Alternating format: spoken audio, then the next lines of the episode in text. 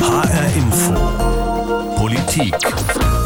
Sinti und Roma. Immer noch ausgegrenzt, erniedrigt und diskriminiert in Deutschland. Mit 12 Millionen Menschen sind Sinti und Roma die größte Minderheit in Europa und leiden unter jahrhundertelanger Diskriminierung, auch in Deutschland. Zum öffentlichen Thema wird Antiziganismus allerdings nur, wenn es darum geht, wie nun politisch korrekt Schnitzel und Soße genannt werden. Dabei geht es um so viel mehr als das Z-Wort.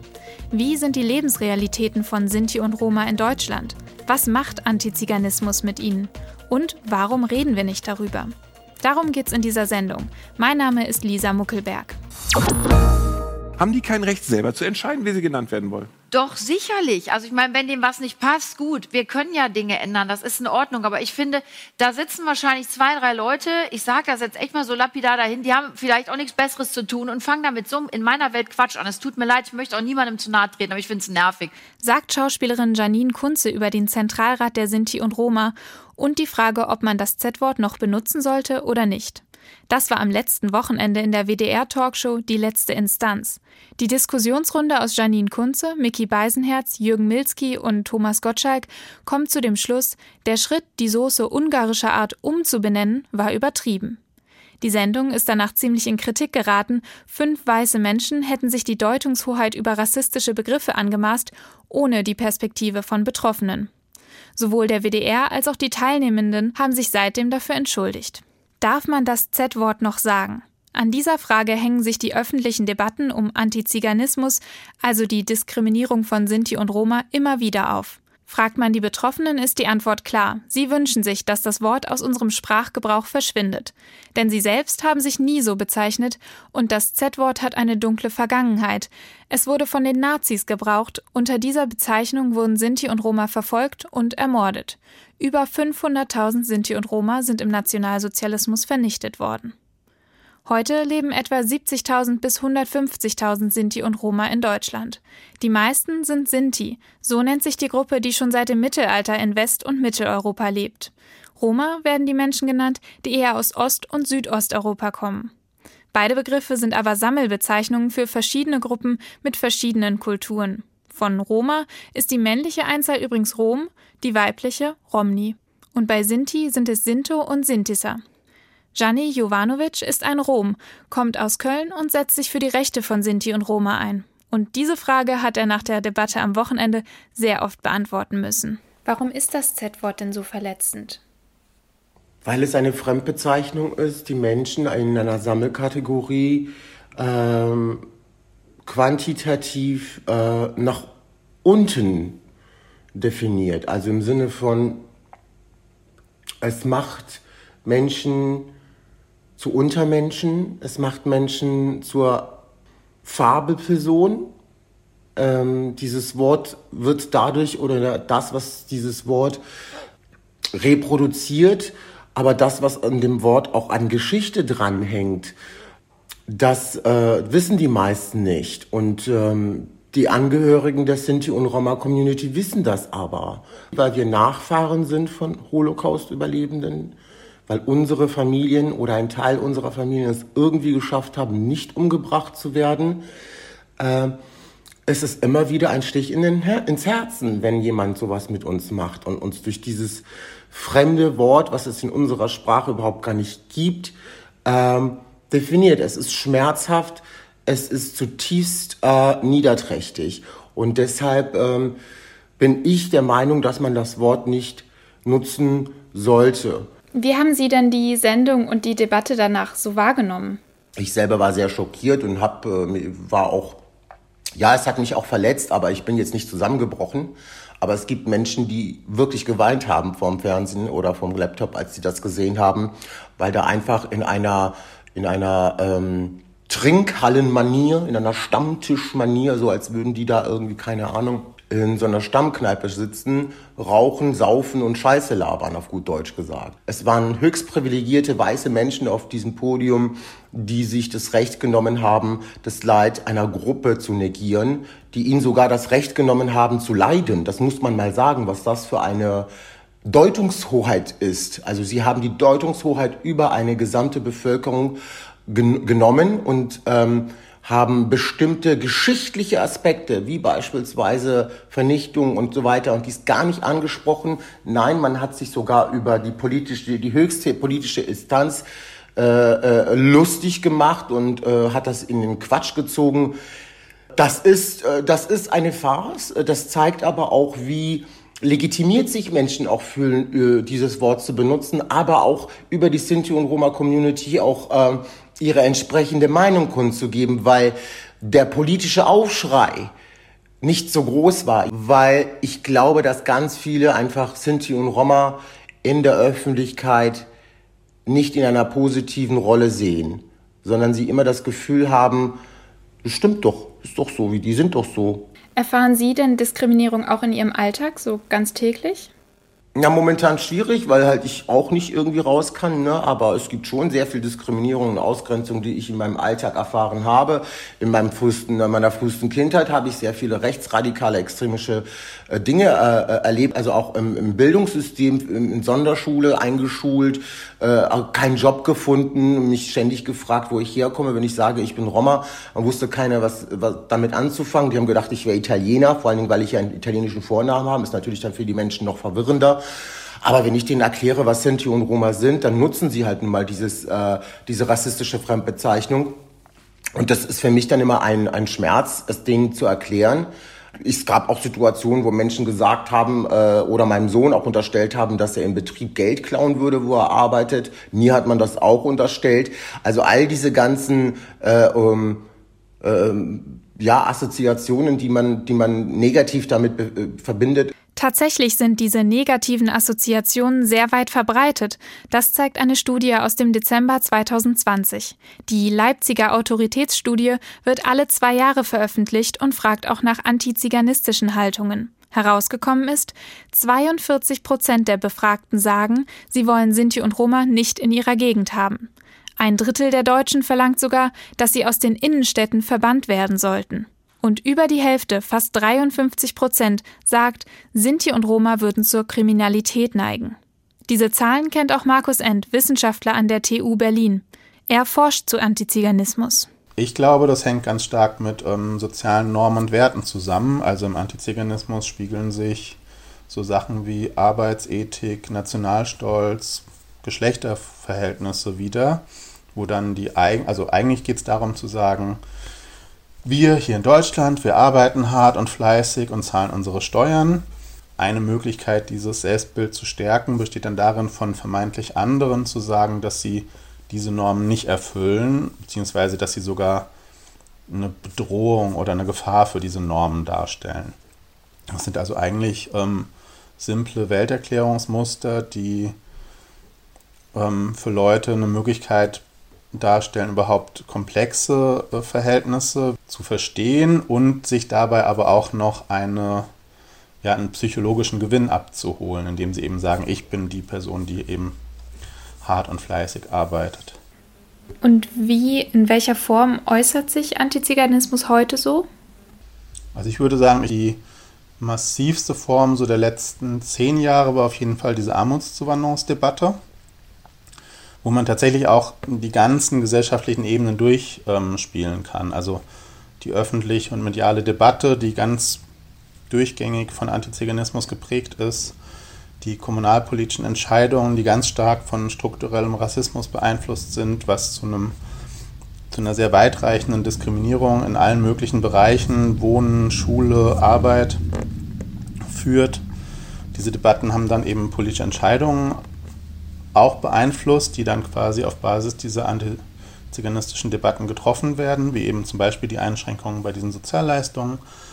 Das heißt, ähm, wir haben das in, in, einem ganzen Spektrum gesellschaftlicher Bereiche und natürlich dann auch so ganz konkrete ähm, Vorkommnisse wie Gewalttaten oder Brandstiftungen, die in so einem äh, Zusammenhang stehen. Also das, man kann gar nicht sagen, dass es jetzt ein Feld gibt, in dem sich das quasi besonders äußert, sondern das, ähm, das betrifft schon alle Bereiche, in denen sich eben Rassismen äußern können.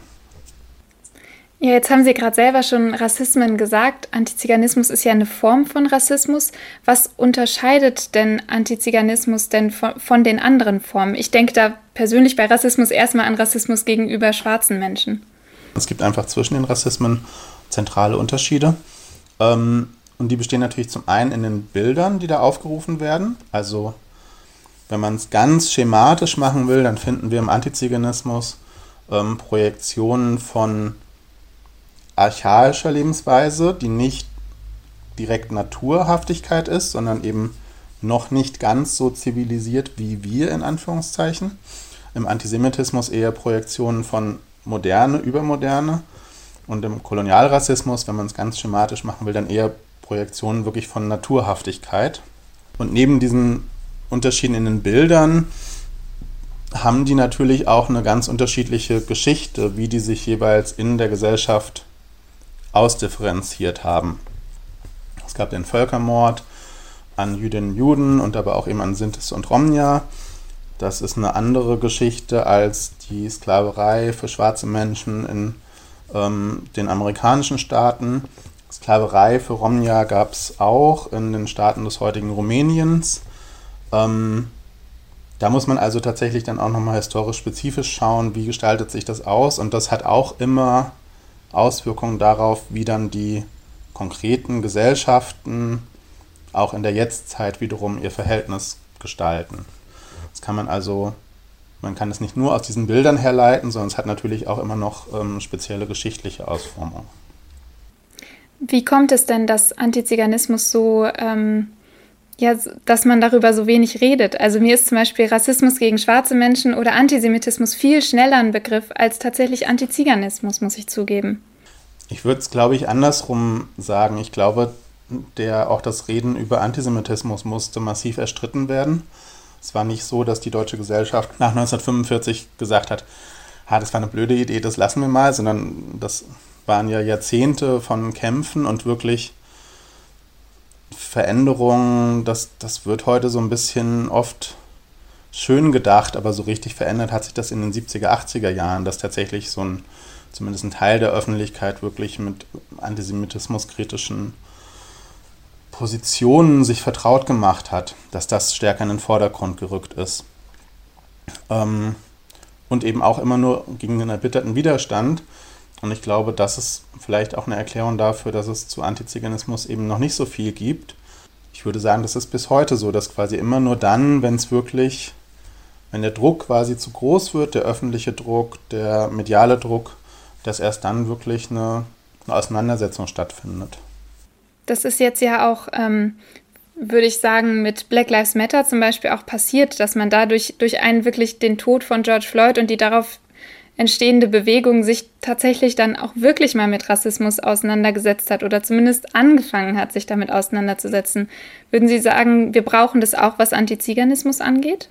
Ich wünsche mir natürlich keine ähm, Toten äh, vorher, aber ähm, also ich würde, ich würde es mir eigentlich andersrum wünschen. Ich würde mir wünschen, dass die deutsche Gesellschaft, dass Institutionen, politisch Verantwortliche von selbst mal auf die Idee kommen, sich damit auseinanderzusetzen. Das wäre das, was eigentlich notwendig wäre. Und ich glaube, also ich, ich würde es wieder andersrum formulieren, solange das so ist, dass es immer nur als Reaktion auf so einen Druck ist, solange glaube ich, dass da quasi, ja, das ist für mich ein Zeichen, dass die Einsicht in die Notwendigkeit nicht so sehr besteht. Das ist was, was, glaube ich, wichtig wäre, dass eine Einsicht kommt in Teilen der Gesellschaft, in einzelnen Institutionen, da gibt es ein Problem und wir beschäftigen uns davon selbst mit, weil es uns wichtig ist. Ein erster Schritt in diese Richtung könnte die vom Bundesinnenministerium eingesetzte Expertenkommission Antiziganismus sein. Markus End ist auch dabei. In diesem Frühjahr soll der Bericht der Kommission erscheinen, eine Bestandsaufnahme zum Thema Antiziganismus in Deutschland. Wie ist es als Romni in unserer Gesellschaft zu leben? Darüber hat Nisa Chete Bislimi Hosho ein Buch geschrieben, über ihren Weg von der Asylbewerberin zur Rechtsanwältin. Zugetraut hat ihr ein Jurastudium niemand. Heute setzt sich Bislimi Hosho für Asylsuchende ein und arbeitet in derselben Kanzlei, die auch ihr geholfen hat, ihren Aufenthaltstitel zu bekommen. Außerdem ist sie Vorsitzende des Bundes-Roma-Verbands. Sie haben sich echt gegen viele Hürden durchgesetzt und gegen vieles gekämpft, dass Sie heute Rechtsanwältin sind. Warum ist das denn so schwer für Sinti und Roma in Deutschland? in meinem Fall war es so, dass ich schon in Kosovo, ich stamme äh, ursprünglich aus dem Kosovo, bin ähm, zur Hälfte äh, Roma und zur Hälfte Haschkali, das sind beide Minderheiten in Kosovo. Und ich habe da schon ähm, Problem damit gehabt, zu meiner Identität zu stehen, also schon als kleines Kind aus Angst vor Ausgrenzung. Und als wir nach Deutschland gekommen sind, das war ähm, 93, ein paar Monate später waren wir einkaufen und wir sind eine große Familie und haben halt Großeinkauf getätigt, wie das halt so ist. Und ich stand vor einem Geschäft mit den Einkaufstüten und meine Mutter ist dann ähm, das Geschäft reingegangen und ein paar Meter davor saß eine Gruppe Jugendlicher. Und die zeigten dann ähm, abwertend auf mich und auf die Tüten, auf die ich aufpasste. Und dann hörte ich halt von dieser Gruppe, ach ja, schaut euch doch mal diese Asylanten an. Das sind alles. Und dann kam das Z-Wort. Und das hat mich so geprägt. In dem Moment war mir quasi so bewusst, also wenn ich jetzt so rückblickend, äh, rückblickend darauf schaue, es gibt quasi sowas wie eine gesellschaftliche Pyramide und mit mehreren Stufen und geflüchtete Menschen, ähm, das war ja schon abwertend, aber darunter gibt es noch eine Ebene und da drauf, auf dieser Ebene lassen sich dann halt die Roma finden. Und das fand ich erschreckend. Ich habe das jahrelang mit mir getragen und ich sage es dann halt schon mal so, dass ich erst zwei Examen absolvieren musste, um so viel Selbstbewusstsein zu erlangen, dass ich dann auch offen ähm, darüber reden kann. Das ist mir also, da, das ist so ein prägender Moment gewesen. Das heißt, Sie haben sich selbst nie als Romney bezeichnet aus Angst? Jahrelang nicht, jahrelang nicht. Also ich habe das nur den Leuten gesagt, deren Vertrauen ich dann hatte. Also engen Freunden, engen Freundinnen. Es gibt da eine Freundin, der ich äh, für immer dankbar sein werde, selber äh, Kurdin aus dem Iran. Und das hat mir so viel Kraft ge gegeben, als ich gesehen habe, ähm, wie stolz sie auf das ist, als auf ihre Identität. Und ähm, das war auch für mich dann so ein Wendepunkt, wo ich mich dann auch äh, positiv damit auseinandergesetzt habe. Genau das ist halt das Problem. Also ich würde niemals äh, von einem Romni, äh, Roma verlangen, sich unbedingt zu ordnen. Ich finde, das ist eine hochindividuelle Entscheidung, die man trifft. Jeder macht das für sich selbst, aber für mich war es wichtig, auch mich positiv mit meiner Zugehörigkeit auseinanderzusetzen. Weil das gesamte Umfeld, es werden ja halt, man, man ist ständig von Stereotypen umgehen und die sind halt, die werden auch immer wieder reproduziert. Das heißt, auch einer selbst denkt sich so, jetzt als junges Mädchen, ja, dann hinterher als äh, äh, junge Frau, ähm, dann denkt man sich so, ach Gott, man ist selbst quasi davon auch überlagert. Man muss auch dann den Weg finden und das war dann halt bei mir so, so durch Gespräche, dass erst nachdem ich mich positiv damit auseinandersetze, ich auch das sagen konnte ja, ich bin eine Romni. Was sind denn so strukturelle Probleme, mit denen Sinti und Roma zu kämpfen haben hier?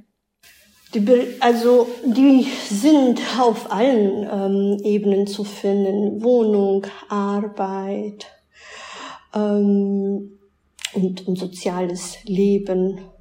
Bildung ist auch ein Riesenproblem. Welche Rolle spielen denn Vorurteile, also Antiziganismus bei diesen strukturellen Problemen? Das spielt eine große Rolle. Wer, welcher Vermieter ist bereit, wenn eine Familie ähm, fünfköpfig um eine Wohnung ähm, sich bewirbt, diese von dem Vermieter auch als Roma ausgemacht wird, ähm, die auch dann der Person zu geben. Also da findet sich kaum etwas. Das heißt also, da ist schon ein Riesenproblem. Wir haben ja auch ähm, diverse Studien, äh, in denen es dann halt auch gesagt wird, dass man ja auch äh, Roma gar nicht als Nachbar haben will. Das ist erschreckend. Das ist erschreckend. Und, äh, und das fußt aber auch viel einfach auf, auf Unwissen. Das heißt also, dass, ähm, das kann alles anders werden. Es setzt aber auch die Bereitschaft heraus, da etwas zu tun. Ja, was haben Sie denn? Haben Sie einen Vorschlag? Was, was muss sich denn ändern? Also da muss ganz früh passieren. Es muss schon in der Schule passieren. Es muss auch schon vielleicht im Kindergarten passieren. Das Personal, das Lehrpersonal und die Erzieher, die müssen auch kultursensibel werden. Die müssen halt auch damit ein Gefühl entwickeln. Das muss der Holocaust und der, die Rassismus, ähm, äh, das Rassismusproblem, das gehört in die Schulklassen. Das Wissen ist einfach nicht da. Ich meine, wenn man, wenn man weiß, beispielsweise, das ist ja dieses Z-Wort, was ich absolut ablehne. Ich lehne diesen Begriff ab. Wenn man weiß, dass damit, dass das, dass es Sprache ist von Nationalsozialisten, dass damit da unter diesem Vorwand die äh, Angehörigen der Roma und sind die seit Jahrhunderten verfolgt und stigmatisiert wurden und damit auch ermordet wurden, dann wird man doch auch, dann passiert doch was im Hirn. Dann wird man auch denken, oh Gott, ich kann das doch jetzt nicht einfach in meinem Sprachgebrauch. Und dann finde ich auch das Verhältnis, ach ja, jetzt muss ich mich auch noch darauf anstellen. Es kann doch nicht sein, dass es einfach, weil es zu gemütlich ist, dass man da äh, nichts mehr verändert. Das ist doch kein Fortschritt. Also was sind wir für eine Gesellschaft, wenn wir nicht in der Lage sind, auch unser Verhalten mal zu ändern? Was kann man denn dagegen tun? Also was kann ich persönlich in meinem Alltag ähm, gegen Antiziganismus tun? Also man kann für sich selbst, bei sich selbst erstmal anfangen. Und man sollte auch immer wieder reflektieren. Es, es ist einfach, man muss auch sich selbst, finde ich, entwickeln und Sachen, die man mal schon mal gemacht hat, auch die man auf den Prüfstand stellen und sagen, naja, wie stehe ich denn heute eigentlich dazu? Ne? Würde ich das vielleicht auch nochmal so genauso machen? Dann halt im, im nahen Umfeld, wenn einer dann mal wieder meint, irgendeinen Witz reißen zu müssen oder so, ne? Da auch schon mal was sagen. Und also den kleinen Beitrag, ne, wenn jeder anfangen würde, bei sich selbst anzufangen und in seinem, in seinem kleinen Umfeld erstmal ähm, sich da ähm, zu engagieren, dann denke ich mir, dass das auch uns nach, nach vorne bringen würde. Dieselbe Frage, was können wir alle gegen Antiziganismus tun, habe ich auch Gianni Jovanovic gestellt. Mund aufmachen. Mund aufmachen und sagen, hey, pass mal auf, äh, das, was du jetzt gerade gesagt hast, ist äh, etwas daneben. Das ist ein Wort oder das ist eine Art und Weise, wie du über eine Menschengruppe sprichst, die äh, höchstgradisch rassistisch und ausgrenzend ist. Und den Menschen dann einfach auch sagen, ihr wisst doch alle, was Rassismus und Ausgrenzung mit uns macht oder auch gemacht hat. Müssen wir das weiter tradieren? Müssen wir weiterhin so reden und dann die Person dann in dem Fall mit dem Wissen, was man darüber weiß, äh, dann auch aufklären. Das ist wichtig, dass man als, als, als weiße Person sozusagen in dem Moment seinen Mund aufmacht. Es fängt also bei jedem Einzelnen an, wie bei anderen Formen der Diskriminierung auch. Ich habe im Laufe dieser Sendung gelernt, dass Antiziganismus sehr weit verbreitet ist. Ich denke da vor allem an die Zahl aus der Studie, dass über 40 Prozent der Deutschen Sinti und Roma nicht in ihrer Gegend haben wollen und dass diese Ablehnung relativ offen kommuniziert wird, wie zum Beispiel in der Talkshow um das Z-Wort. Ich meine, ist doch gar nicht böse, warum will man mir das Z-Wort verbieten, heißt es dann oft. Gianni Jovanovic und Nisacete Bislimi Hosho haben mir erzählt, wie sehr sie das Z-Wort verletzt. Wenn die, die es betrifft, das Wort ablehnen, warum ist es dann so schwer, das einfach zu respektieren? Die immer wieder neu geführte Debatte um das Z-Wort zeigt, dass viele Menschen kein Problembewusstsein für Antiziganismus haben, auch weil wir es in der Schule und in den Medien nicht lernen. Und diese rassistische Haltung in der Gesellschaft hat dann tatsächliche Nachteile für Sinti und Roma hier, zum Beispiel auf der Suche nach Jobs und Wohnungen. Und zwar so sehr, dass Nisacete Bislimi Hosho sich jahrelang nicht getraut hat zu sagen, dass sie Romni ist. Und das zeigt doch ganz gut, dass hinter der Debatte um das Z-Wort eine Menge mehr steckt als nur die Frage, wie wir unser Schnitzel nennen. Ich bin Lisa Muckelberg und das war HR Info Politik. Antiziganismus, mehr als die Z-Wort-Debatte.